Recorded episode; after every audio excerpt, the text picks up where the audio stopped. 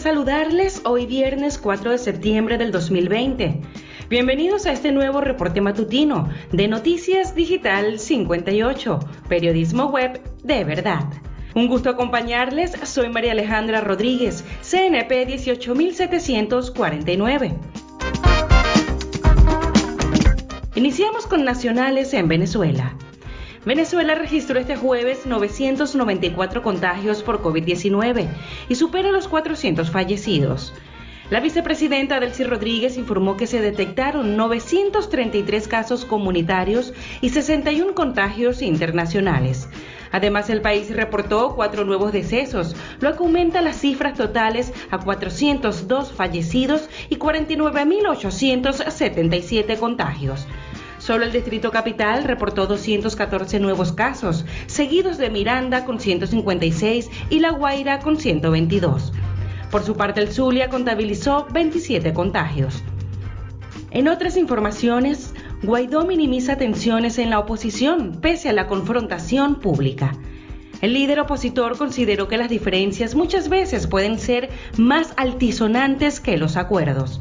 Guaidó además dijo reconocer que los venezolanos sienten ansiedad y frustración ante esta situación, pero sus palabras llamaron a la calma. El diputado ha reiterado que en política las diferencias siempre existirán.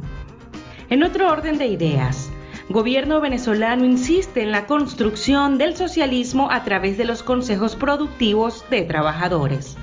El mandatario nacional Nicolás Maduro sostuvo una videoconferencia con representantes de los trabajadores, en la cual anunció que se han conformado 2.208 consejos productivos en todo el país. El presidente explicó que los consejos tratan de organizar a los trabajadores en torno a la producción. En otras noticias, según Solórzano, ningún preso, perseguido o exiliado merece ser ficha de intercambio. La diputada Delsa Solórzano se pronunció sobre los indultos recibidos por algunos presos y perseguidos políticos, criticando que se tomen estas medidas como gestiones individuales de algunos dirigentes políticos. Por otra parte, la parlamentaria resaltó la labor que han cumplido los defensores de los derechos humanos para conseguir la liberación de los detenidos. Continuamos con más informaciones. Denuncian que Venezuela pagará con ganado deudas a Irán y Turquía. El gobierno venezolano anunció el pasado miércoles la exportación de ganado en pie hacia Irak. Sin embargo, el diputado Luis Stefanelli denunció que el destino real de los animales serían Irán y Turquía. Stefanelli denunció además que esto podría traer como consecuencias el aumento del valor de la carne de res para el consumo de los venezolanos. Maduro pidió informe de los asesinatos ocurridos en el municipio Jesús Enrique Lozada. Hasta el momento se contabilizan nueve muertos en diez ataques que se han presentado en los últimos días en la entidad, a lo que se suman secuestros, persecuciones y tiroteos a viviendas. Ante esta situación, el presidente venezolano pidió información al ministro Néstor Reverol y al gobernador Omar Prieto. En materia de regionales del estado Zulia, mantienen trabajos en el Zulia para mejorar algunos servicios públicos. El gobernador Omar Prieto informó que desde el gobierno regional y PDVSA se realizan trabajos para recuperar la planta de asfalto de Bajo Grande, así como también instalar servicio de gas doméstico en zonas como La Guajira y el sur del lago. Por otra parte, Prieto anunció que se evalúa poner en marcha la termoeléctrica Ramón Laguna, para lo cual se estarían llevando a cabo trabajos conjuntamente entre su equipo, PDVSA y Corpoelec.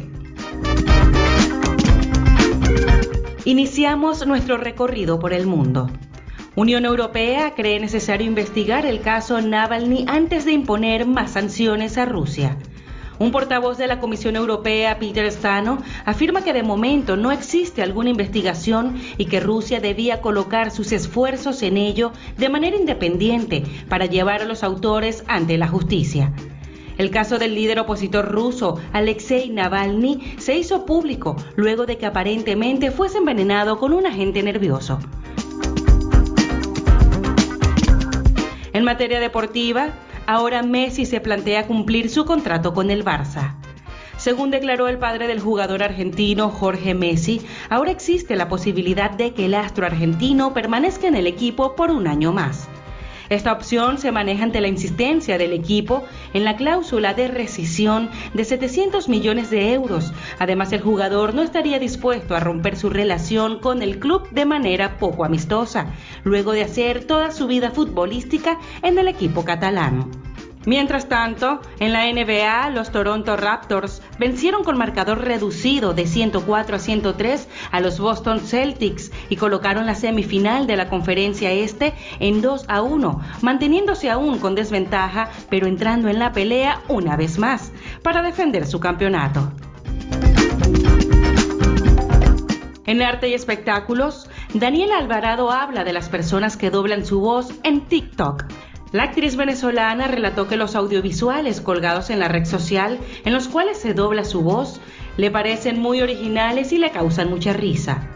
Y a la que no le gustaba TikTok, le salió el tiro por la culata, escribió Alvarado en su cuenta de Instagram al colgar uno de estos videos. En otros aconteceres, Osuna aparece en la portada de los Rolling Stones en México y Colombia. Osuna representando el boricua que puso la música latina en la cúspide de la industria. Se lee en ambas ediciones de la revista. El artista se encuentra en estos momentos promocionando su nuevo disco Enoch, el cual solo ha revelado un par de canciones. Salma Hayek celebró su cumpleaños número 54. En honor a su nueva vuelta al sol, la actriz mexicana compartió en Instagram una llamativa foto que acompañó de un texto en el que manifestó estar orgullosa y agradecida de su edad. A pocas horas de su publicación, la fotografía casi alcanzaba los 2 millones de me gusta. Amigos, estas y otras informaciones ustedes pueden ampliarlas en nuestra página web digital58.com.be y si desean mantenerse informados al instante, síganos en nuestras redes sociales como arroba digital-58 y suscríbanse a nuestro canal de Telegram. De esta manera nosotros finalizamos este reporte matutino. En la voz para ustedes, María Alejandra Rodríguez, CNP 18749. Recuerden, somos Noticias Digital 58, periodismo web de verdad. Tengan todos un feliz y bendecido día.